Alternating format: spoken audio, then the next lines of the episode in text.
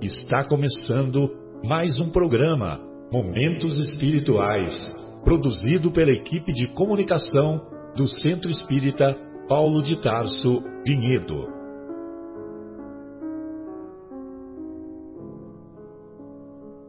Se guardas contigo o estigma do sofrimento, indagando pela solução dos velhos problemas do ser e da dor, se percebes a nuvem que prenuncia a tormenta e o vórtice traiçoeiro das ondas em que navegas, vem conosco, estudemos a rota de nossa multimilenar romagem no tempo, para sentirmos o calor da flama de nosso próprio espírito a palpitar e morredouro na eternidade, e acendendo o lume da esperança, perceberemos juntos em exaltação de alegria que Deus, o Pai de infinita bondade, nos traçou a divina destinação para além das estrelas.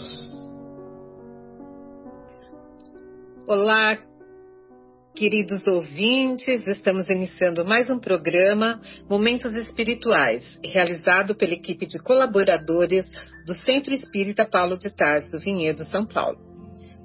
Esse programa ele é disponibilizado, ouvido pela Rádio Capela FM 105,9, A Voz de Vinhedo. E também vocês encontram no, no YouTube CPT Vinhedo. Então vamos lá. Hoje o nosso âncora, o Marcelo, ele vai estar ausente. Ele está com algum compromisso e não pôde comparecer aqui. Então eu Vera e o Mauro estaremos aqui tentando trazer os ouvintes a reflexão dos ensinamentos de Jesus. E hoje o tema é Não vim trazer a paz, mas a espada, capítulo 23, Moral Estranha, itens de 9 a 18, para os nossos ouvintes se localizarem. E para trazer harmonização a esse trabalho e aos lares dos ouvintes também, convido o Mauro para fazer a nossa prece inicial. Olá, Mauro, tudo bem? Olá, queridos, tudo bem, graças a Deus. Então, meus amigos e irmãos, vamos elevando o nosso pensamento ao nosso Pai querido, nosso Criador, agradecendo a oportunidade de estarmos mais uma vez reunidos em nome de Jesus, a quem também agradecemos por tudo o que Ele fez e faz para a nossa evolução espiritual.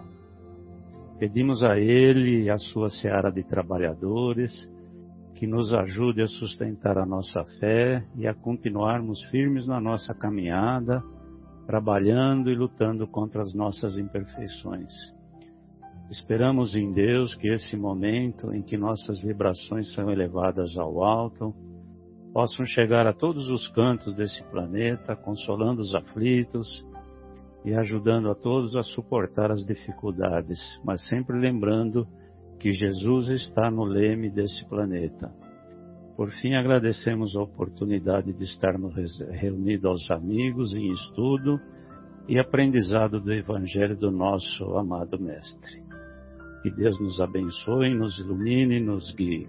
Que assim seja, graças a Deus. Graças a Deus. Obrigada, Mauro. Eu vou fazer para dar sequência aqui no nosso bate-papo. E para a gente se situar também, como eu falei para vocês, então o capítulo é uh, o capítulo 23, Moral Estranha. Hoje nós vamos estar vendo os itens de 9 a 18. Não vim trazer a paz, mas a espada. Um, esse capítulo interessante que a gente vai ver, entender os temas são bem assim controversos. Parece que traz uma impressão totalmente diferente daquela que Jesus nos mostra de amor, tudo. Mas vamos lá, vamos para a passagem evangélica. Eu e Mauro vamos discutir um pouquinho sobre isso para ver que conclusão que nós tiramos disso, né?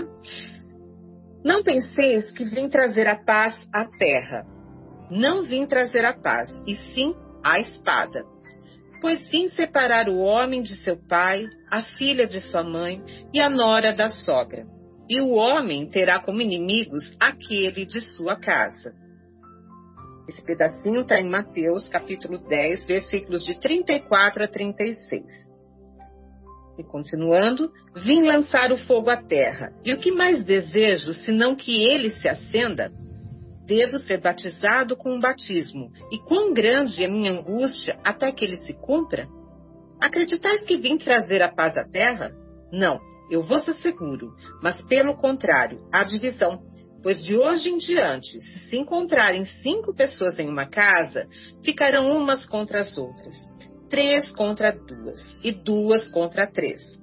O pai contra o filho, o filho contra o pai, a mãe contra a filha e a filha contra a mãe, a sogra contra a nora e a nora contra a sogra.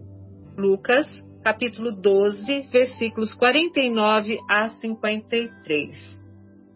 É, Mauro, ele já previu que ia ter desentendimento com a sogra e com a nora aqui, né? Então, tá meio que. Eu, eu, não posso falar isso, que eu gosto muito da minha sogra, ela é muito boazinha.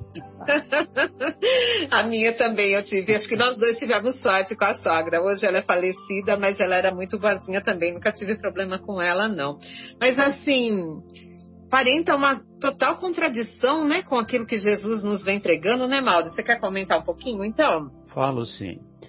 Olha, eu gostaria de, de, começar pelo seguinte contexto. É importante a gente lembrar que essa fala de Jesus, ela está lá, ele está falando para os discípulos. Isso está no sermão para os doze discípulos, que é o capítulo 10 do Mateus.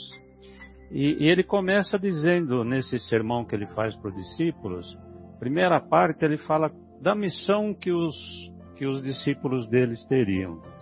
Depois, na sequência, ele fala das perseguições que os discípulos teriam. E é nesse contexto de perseguições dos discípulos que ele que vem essa parte que, que Kardec descreve como estranha moral, onde ele fala é, das discórdias que o cristianismo provocaria, né?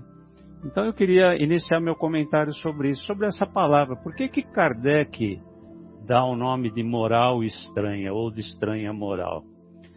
Porque me parece que tudo que é novo é estranho. Então, imagine Jesus falando isso há dois mil anos atrás, quando ele falava em perdoar, em amar os inimigos, oferecer a outra face. Tudo isso parecia muito estranho. É, é estranho hoje ainda para muitas pessoas que ainda não implantaram o, o, não implantar o Cristo no coração, é muito estranho falar em perdoar o inimigo, oferecer a outra face. Imagine há dois mil anos quando ele faz, falou isso, né? Então realmente é, geraria e gera muito mal entendimento sobre essas palavras que, que, que Jesus disse que foi relatado por Mateus e por Lucas, conforme a Vera acabou de ler para a gente, né? Então, voltando aí a esse trecho do texto de Lucas e Mateus, que dá embasamento ao nosso estudo e comentário da noite, do dia, da noite ou da tarde, depende de que horário os amigos estão ouvindo. Quando Jesus fala que ele não veio trazer a paz, mas sim a espada, e que muitos se oporiam, inclusive nas famílias, por defender é, uns defendendo e outros recriminando a sua doutrina de amor. Então, realmente parece estranho Jesus falar isso, que parece contradizer a sua doutrina. É, todos os seus ensinamentos e todas as suas ações é, falam em paz, e aqui ele diz que ele não vem trazer a paz, né? E aí, por isso parece estranho, mas o Kardec fala que ele usou realmente essas palavras, ele falou exatamente isso, né? Então, o que está equivocado? Me parece que o que está equivocado é a interpretação que a gente faz dessas palavras, né? É, vou lembrar mais uma vez, eu sempre lembro essa palavra de Paulo de Tarso, que está lá em Atos dos Apóstolos, quando ele diz assim que a, a letra mata e o espírito vivifica. Ou seja, a gente precisa de, deixar a, a, letra fria simplesmente, né? E, atender, e entender o significado das palavras segundo o Espírito.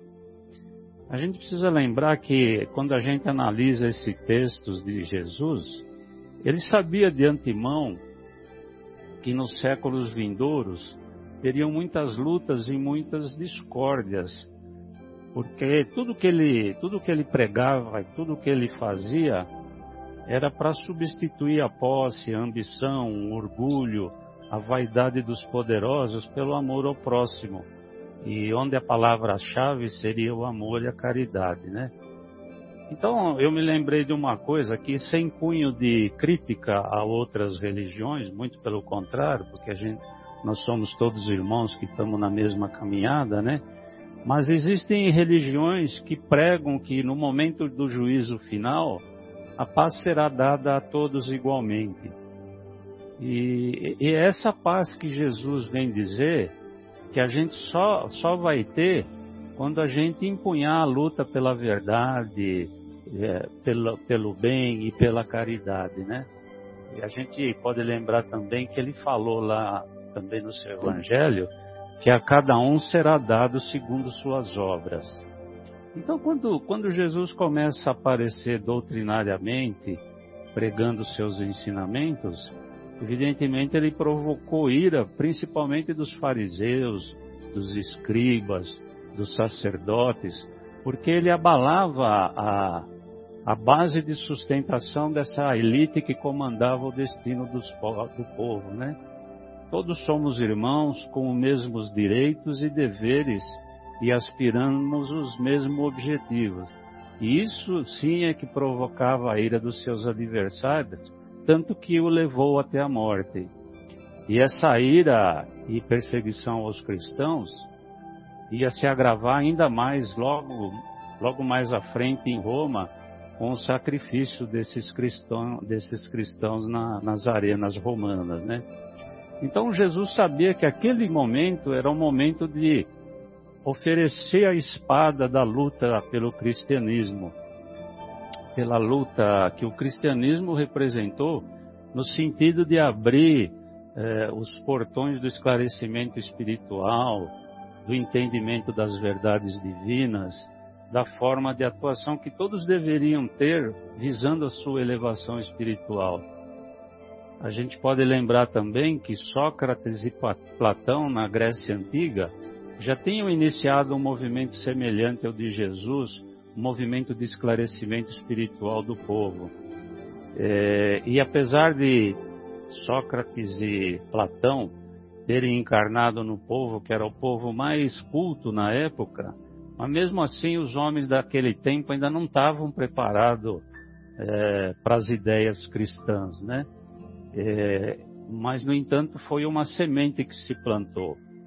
Então, Cristo sabia que essas verdades seriam combatidas, como foram os mártires com as perseguições, as torturas, as mortes terríveis, é, como, por exemplo, na fogueira da Idade Média, né?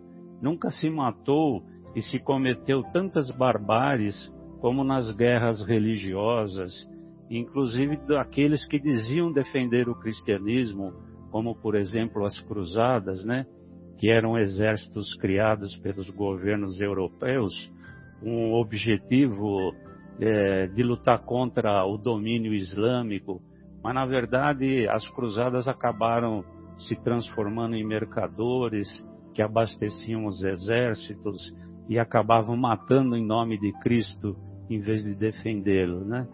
Então a gente se pergunta, tudo isso foi culpa do Cristo? Evidente que não, né? Jesus, com a sua sabedoria, ele já sabia que tudo isso ia acontecer.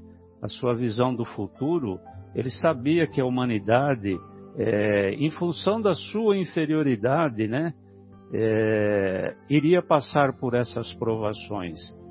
Então, é, era necessário que o cristianismo passasse por essa prova demorada e cruel.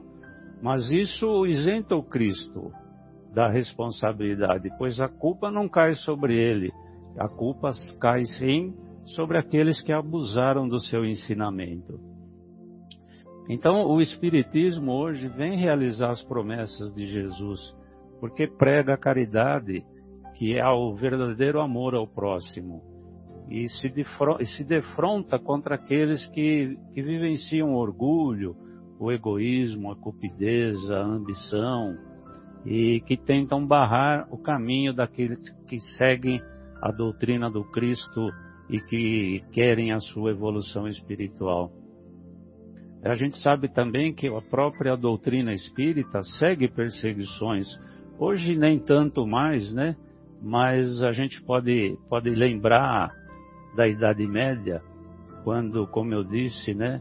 É, muitos médios e as pessoas que tinham contato com o mundo espiritual eram tidos como bruxos e eram queimados na fogueira, né?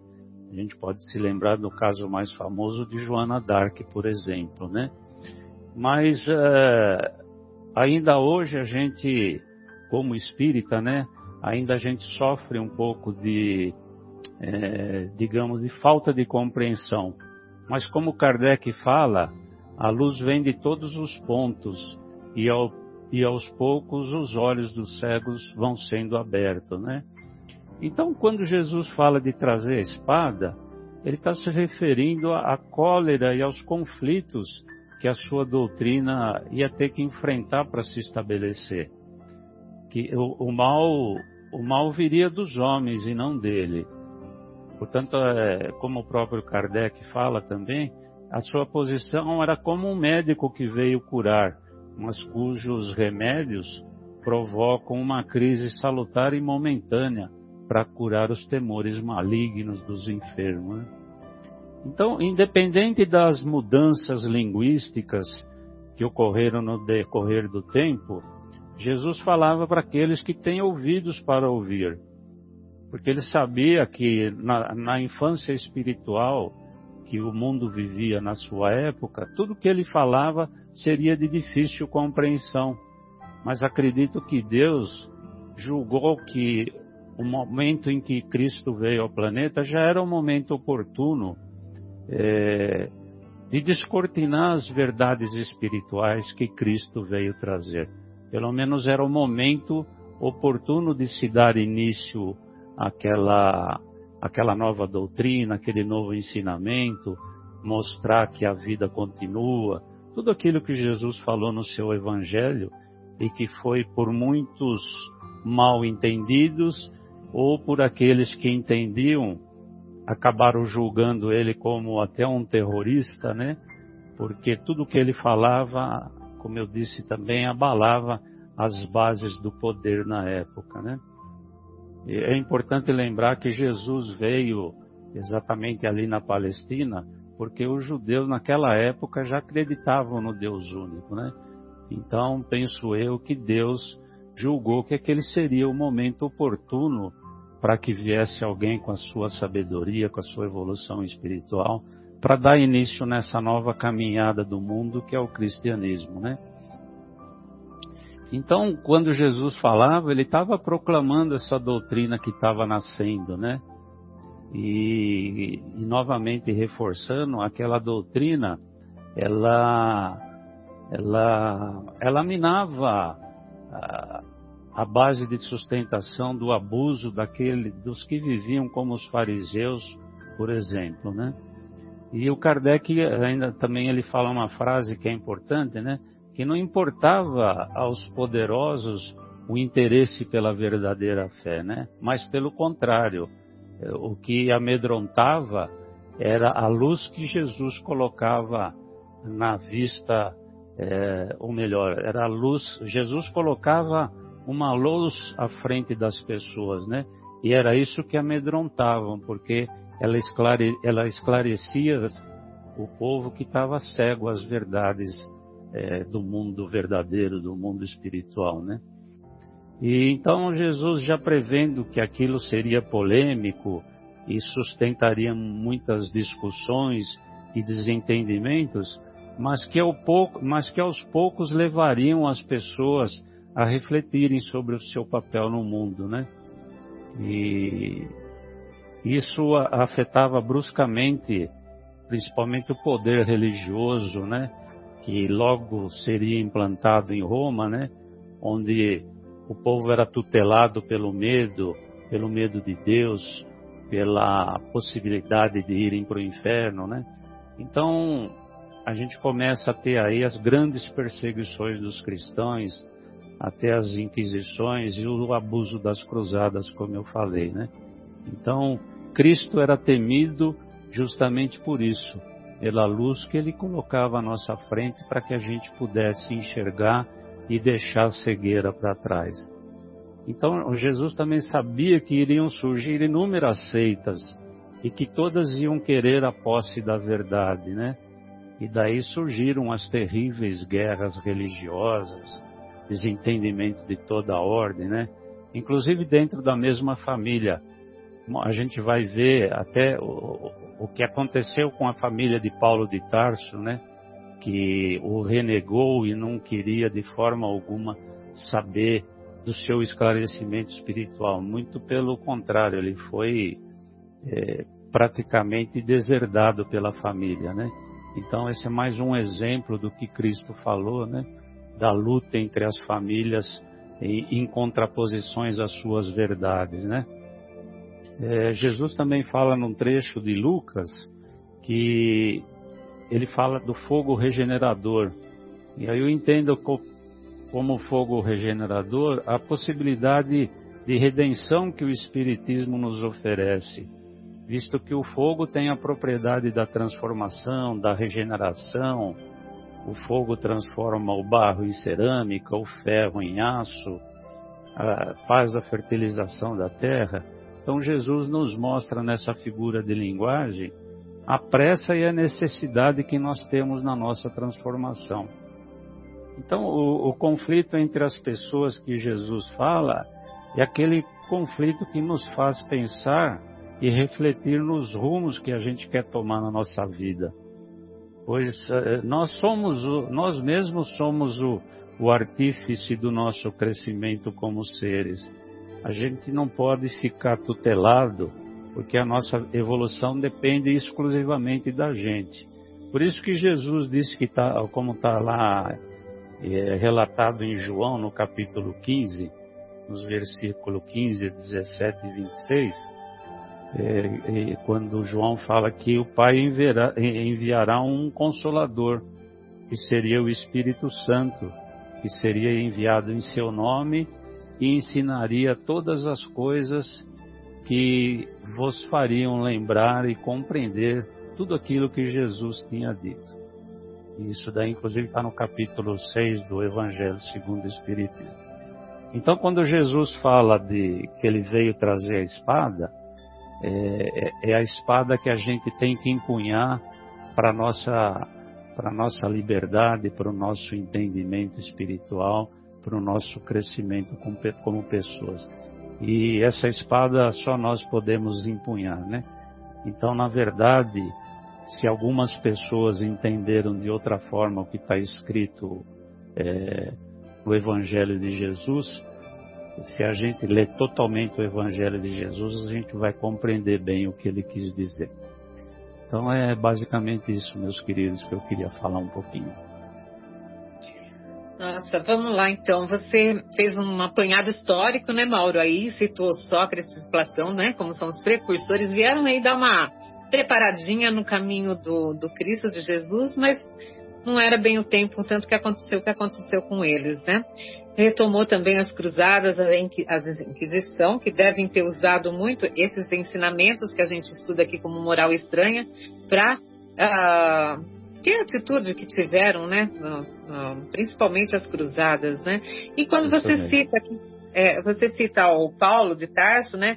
Assim me veio bem assim que Paulo foi um exemplo de uma pessoa que ele morreu para o passado quando ele era Saulo e passou, né, a, a, lá na estrada de Damasco e, e depois mudou seu nome para Paulo, ele morreu para todo o passado dele. Ele é um exemplo para nós. Ele rejeitou tudo aquilo que ele viu que era errado. E, e é um bom você... exemplo, né, Vera, da, da, empada, da espada que ele empunhou, né? A Exatamente. espada empunhada pela paz, né? Ele, ele é um exemplo que a gente tem que tomar, que como você falou, que a gente é artífices, né? de nosso crescimento, o quanto é difícil a gente empunhar essa espada né, e tomar uma atitude diferente com aquilo que a gente vem fazendo. Acho que o maior desafio nosso, a maior dificuldade nossa é esse, esse ter esse desapego, como Paulo teve. Né? Nosso maior exemplo aqui acho que seria Paulo, né? E do espiritismo, você chegou até o espiritismo, né? O espiritismo ele vem, ele amplia a nossa visão, ele amplia a visão dos ensinamentos de Jesus, né? Pelo conhecimento. Então, o espiritismo ele traz para nós o conhecimento da mediunidade a um novo tempo, um novo tempo onde nós estamos uh, mais preparados para escutar isso, né? Então ele fala da mediunidade, da lei de causa e efeito, da reencarnação, da hierarquia dos espíritos, né? E traz também uma compreensão de Jesus diferente, quando ele, ele sendo aquele espírito que já sabe lidar com os fluidos, com o magnetismo, né? E assim, e a gente vem compreender a questão dos milagres, tudo como isso se dá. E uh, Kardec nos ensina também que se a gente não consegue entender as lições do Cristo, a gente às vezes não compreende, fala o que está falando, né? É porque nós não temos capacidade ainda para isso, né? Vamos lá, mas vamos no tema aqui. Não vim trazer a paz, mas a espada. Em outro trecho, ele fala também sobre a paz. Ele fala assim: ó, a minha paz vos dou. Não vou lá dou como o mundo a dá. Então a gente precisa compreender um pouquinho que paz que é essa, né? Então nós temos dois tipos de paz: a paz do mundo, que é a paz que a gente fala, que a gente conhece, que a gente entende, né? E a paz que Jesus nos apresenta. Então a gente precisa repensar o que é a paz? A paz, essa paz que o Cristo nos propõe.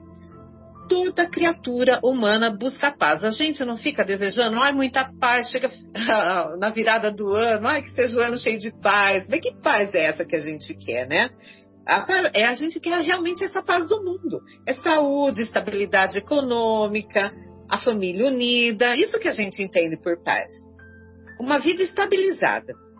Mas a guerra nos persegue, nossa guerra íntima nos persegue, desestabilizando essa paz, essa paz do mundo. Quando eu tenho dinheiro, eu não tenho saúde. Quando eu tenho dinheiro e saúde, eu não tenho a família unida.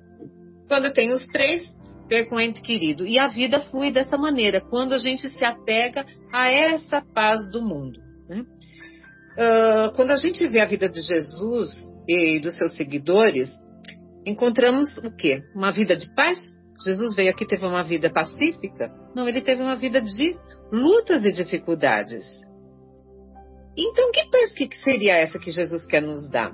Né? A, a paz, ela não deve se bastar em circunstâncias exteriores. O que é da minha alçada é o que está dentro de mim. Né? O embate, a luta, é dentro de nós, para podermos assim lidarmos com as circunstâncias de fora. Então, a espada que Jesus nos trouxe é para nos tirar do quê? Da inércia. Então, quando a gente fala dessa paz, não é uma paz morta, assim, aquela tranquilidade, aquela inércia, porque a paz do mundo é isso, né? E Jesus fala: Não, eu vim trazer a espada para tirar a gente dessa inércia, dessa paz falsa aí. Travar esse combate com quem? Conosco mesmo. É a transformação interior, sem abrir mão da serenidade e do equilíbrio. Conquistar uma paz que independe das circunstâncias exteriores. Os outros, né, as aflições, as angústias, são nossos professores. Nós aprendemos que uh, ferimos não por conta do outro, mas por conta do nosso orgulho. Nós nos ferimos, nós nos sentimos feridos, não é pelo que o outro fez, mas é por causa do nosso próprio orgulho. Não é a vida que nos decepciona, mas sim a não correspondência das nossas expectativas. Eu vou repetir, não é a vida que nos decepciona, mas sim a não correspondência das nossas expectativas. Então, gente, o problema não é do outro, o problema é conosco mesmo. Eu gosto muito de um autor que ele chama Gibran Khalil Gibran, e num livro ele diz uma frase assim, olha, que o mestre nos disse ame o vosso inimigo. Eu aceitei esse ensinamento, então amei a mim mesmo. Quer dizer, onde está o nosso inimigo? Está dentro de nós mesmos. Tá? Então, quando a gente volta esse olhar para dentro, né, a gente acaba fazendo amizade conosco mesmo e tudo vai ser muito mais lindo, tudo vai ser muito mais leve, né? A espada representa o combate, mas não o combate da violência, né? Uh, com os ensinamentos de Jesus, o espírito começa a se conhecer a si mesmo. O espiritismo nos traz muito isso. E os problemas a serem tratados. Então, fica o convite: vamos mergulhar em nós mesmos. A espada que era levantada para os outros, agora é virada para nós. E é a vontade, a força que nos impulsiona a vencer esse combate. a vontade. Nós somos muito morosos, nós muito comodistas, precisamos, como eu falei para vocês, sair dessa inércia.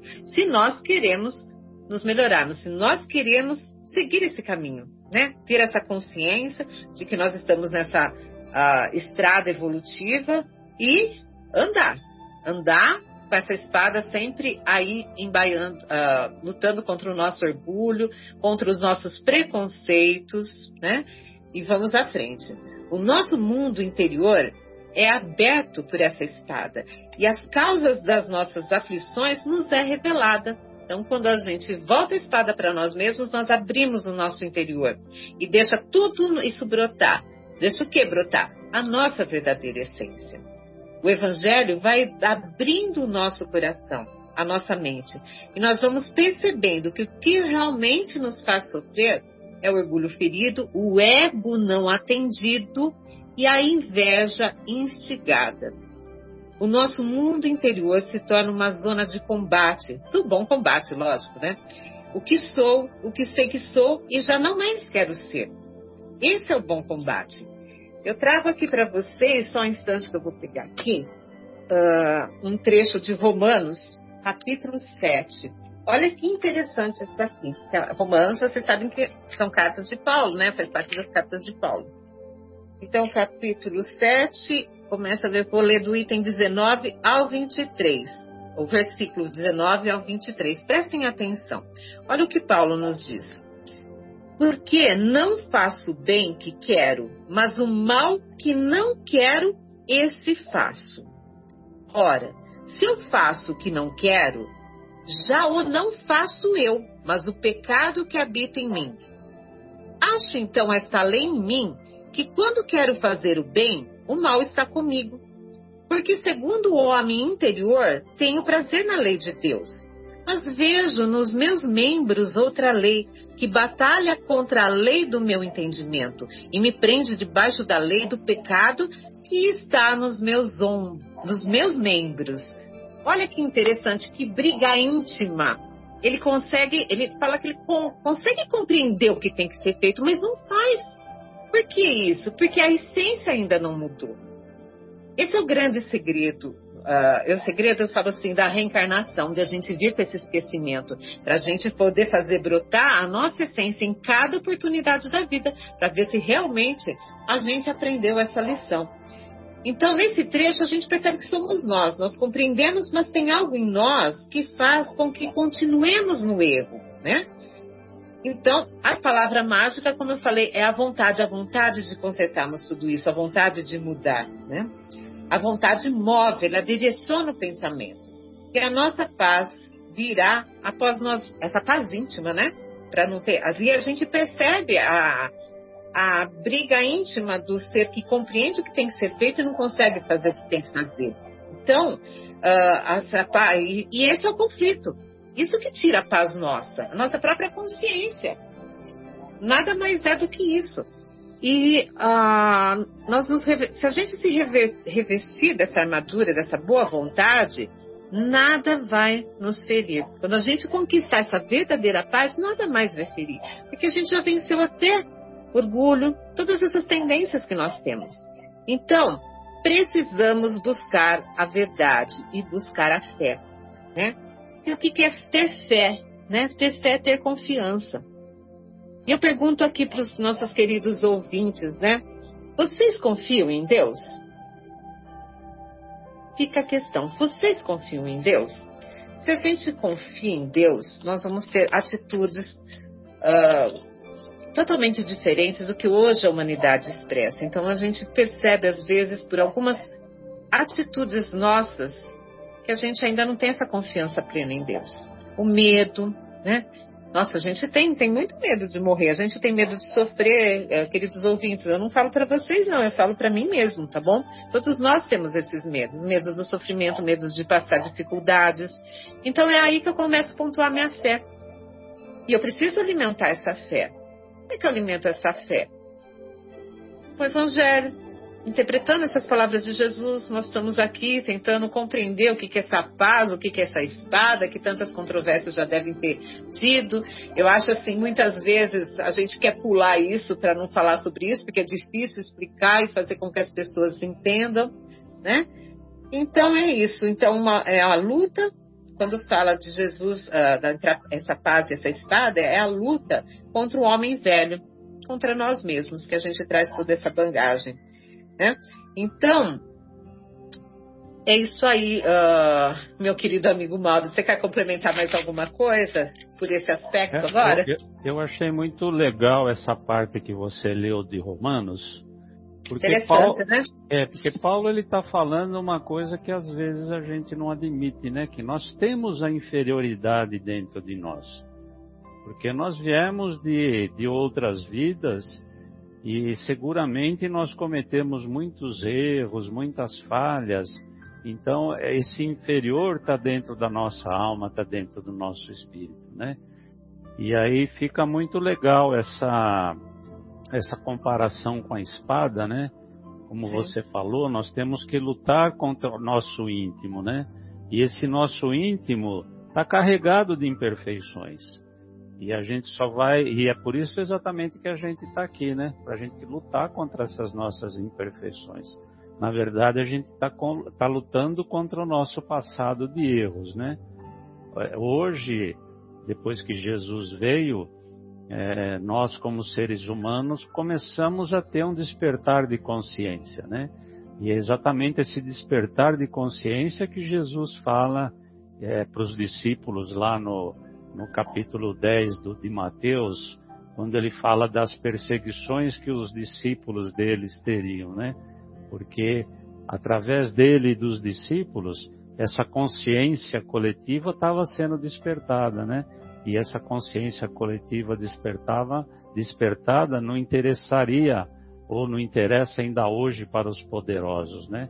A gente vê na nossa sociedade hoje, né, que muitos governos, né, principalmente sem citar exemplos, né, mas os governos mais autoritários, né, eles não querem que o povo tenha esse despertar de consciência, né, que consiga enxergar o que está na sua frente, né. É, eles colocam um tapume na frente para que não se enxergue o que está à frente, como Kardec diz, né, é, fazer o, cego enxergar, né. Então, achei muito interessante essa colocação que você colocou do Paulo de Tarso, porque ele vem nos mostrar exatamente isso, né? Nós hoje temos consciência dos nossos erros, né? Se não nessa vida, mas no passado, a gente sabe que cometeu falhas e a gente sabe que daqui para frente a gente tem que lutar contra isso, né?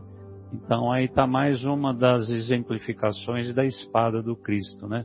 Essa espada que Cristo fala que que teria que ser levantada pode ser usada em, em inúmeros aspectos, né? Você colocou aí um aspecto que é muito importante, que é a nossa luta contra os nossos defeitos interiores, né?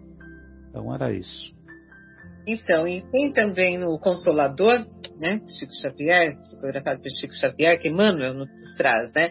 Então, a questão é, olha só, ele também pergunta a, sobre esse, esse tema. Qual o espírito dessas letras? Não cuideis que vim trazer paz à terra.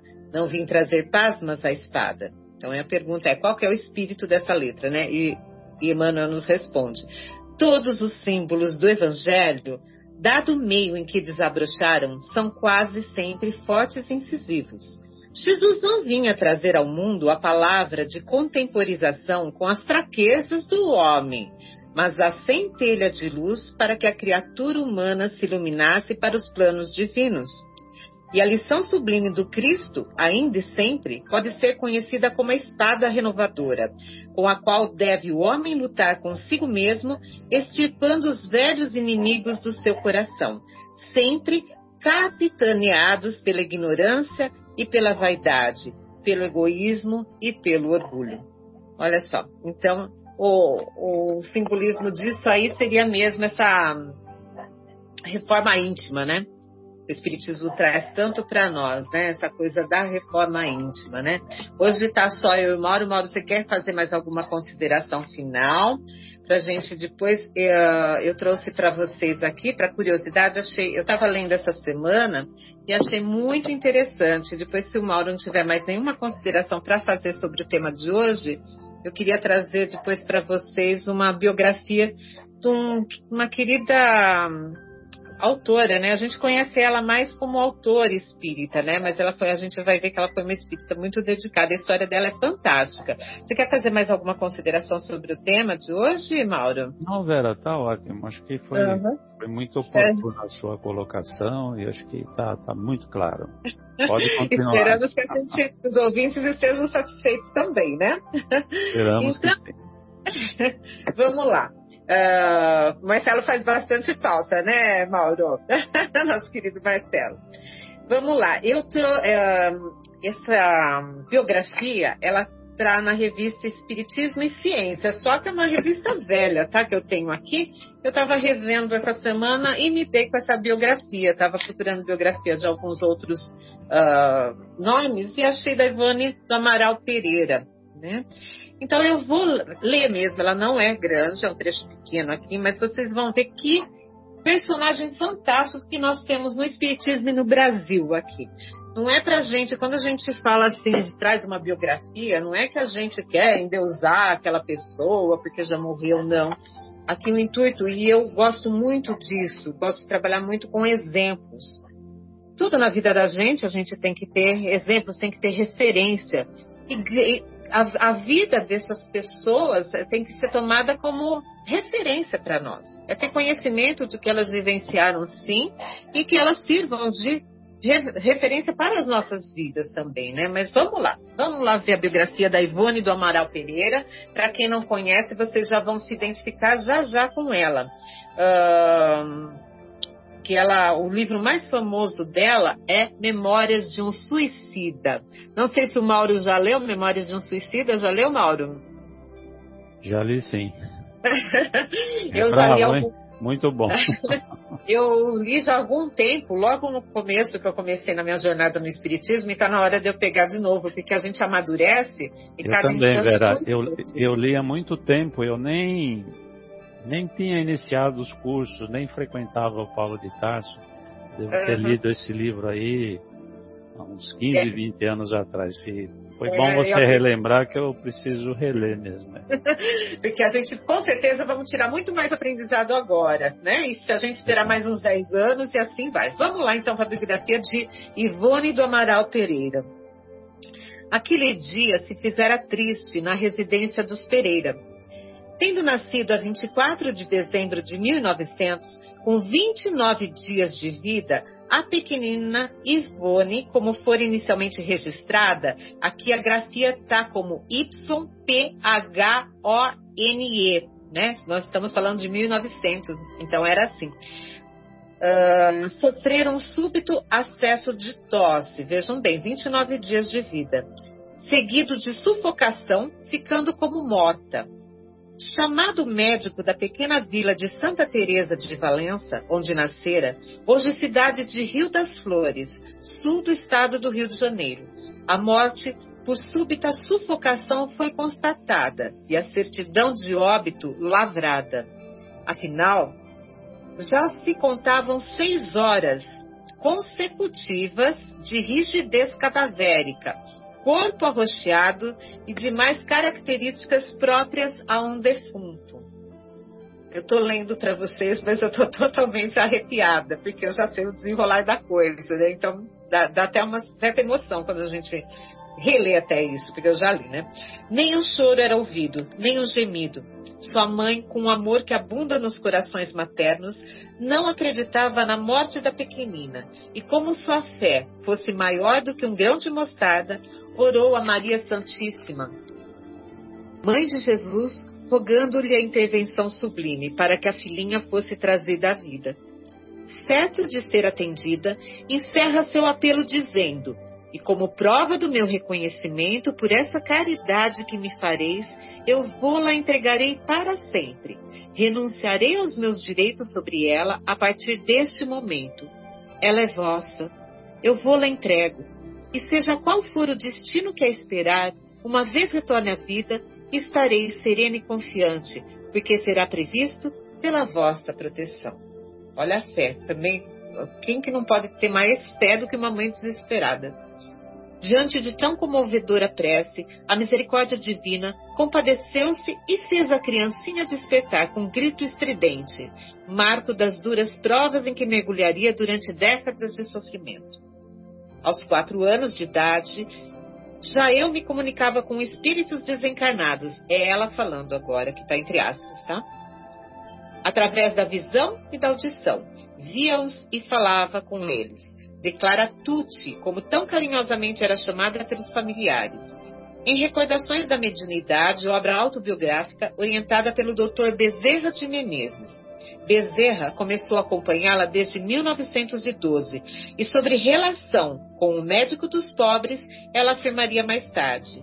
Em toda a minha vida, ele tem me guiado, aconselhado. Enfim, o Dr. Bezerra acabou de me criar e é Ele quem manda na minha vida, quem me dirige é Ele. Também por volta dos 12 anos, recebeu de seu pai espírita, antes mesmo do seu nascimento, o Evangelho segundo o Espiritismo e o Livro dos Espíritos, obras estudadas e vividas por ela durante toda a sua existência. Muitos espíritos, além de Bezerra, secundaram-lhe na grande tarefa mediúnica realizada, como Eurípides Barçanufo, na cura de paralíticos, dentre outros. Inácio Bittencourt, que juntamente com Bezerra e outros orientava o receituário homeopático. Camilo Castelo Branco e Lev Tolstói, ambos ditando-lhes obras psicográficas. Leon Denis e Chopin, orientadores prestimosos, Roberto de Canalejas, antigo afeto, e Charles, guia e pai de outros tempos. Este último foi o que mais a marcou, pois nutriu uma afeição recíproca que varava a noite dos séculos, unidos por profundos laços de amor. Então aqui tem os espíritos que estavam de junto, junto de Ivone, né? A recordação de existências pretéritas foi-lhe foi marca indelével. Ao todo, foram cinco experiências relatadas psicograficamente por Charles, sendo duas em Sublimação, cuja autoria é dividida com Lev Tolstói, também autor de Ressurreição e Vida, e na trilogia Nas Voragens do Pecado, O Cavaleiro de Numier e O Drama da Bretanha. Era a pretensão de Charles escrever sobre a encarnação que precedeu esta última, mas o espírito Dr. Bezerra de Menezes interveio, asseverando que seria humilhação demasiada para uma única criatura. Dedicou-se com afinco ao trabalho com suicidas, através da psicofonia e do desdobramento, posso ter cometido algumas vezes esse ato insano em outras existências. Então, ela se suicidou, por isso que ela se dedicava agora a esse trabalho com os suicidas, né? E não foi em uma existência só, pelo que está aqui, em outras existências. Mas foi com Memórias de um Suicida, psicografia de Camilo Castelo Branco, que Ivone celebrizou-se no meio espírita. Seu exemplo de prudência e bom senso, guardando a obra por quase 30 anos, para certificar-se de que quanto ali foi escrito, mereceu gratas considerações de Chico Xavier, que muito sabiamente a designou uma heroína silenciosa. Além das obras citadas, a abençoada faculdade de Ivone do Amaral Pereira brindou a literatura espírita com as seguintes pérolas: Dramas da Obsessão e A Tragédia de Santa Maria, ditadas por Bezerra de Menezes. Nas telas do infinito, de Dr. Bezerra e Camilo Castelo Branco, Amor e Ódio de Charles, Devassando o Invisível e Cânticos do Coração, volumes 1 e 2, sob assistência espiritual.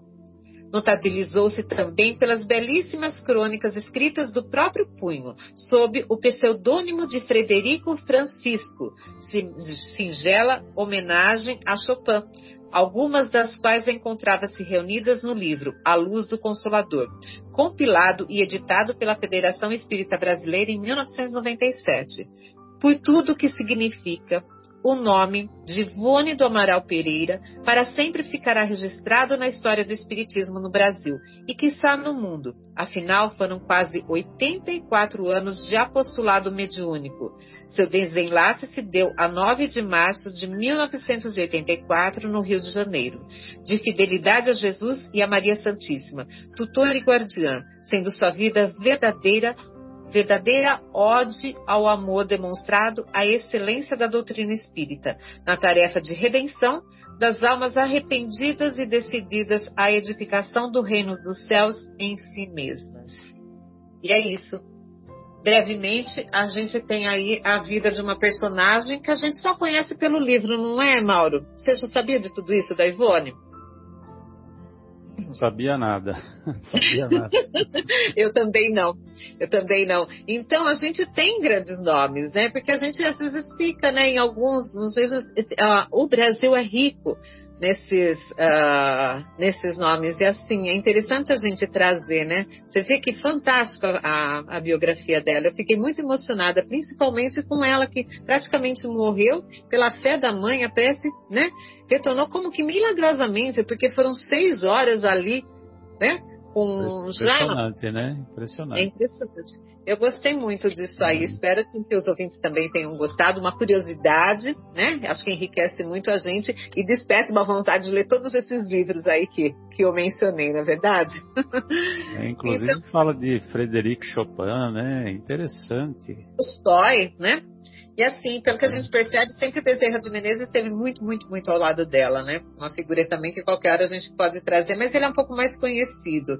Mas às vezes algumas curiosidades, alguns casos de Bezerra de Menezes vale a pena a gente recontar aqui, não é verdade? Temos muita coisa para aprender, não? Olha Nossa, só. que delícia! Eu acho que a gente pode encerrar essa primeira parte. Nós vamos para a pausa musical agora, né? E nós vamos continuar depois na sequência, né, com o livro Há Dois Mil Anos, e conosco vai estar indo o Fábio, que vai entrar já já conosco aqui, tá bom? Até mais, queridos. Então, até já. Tchau.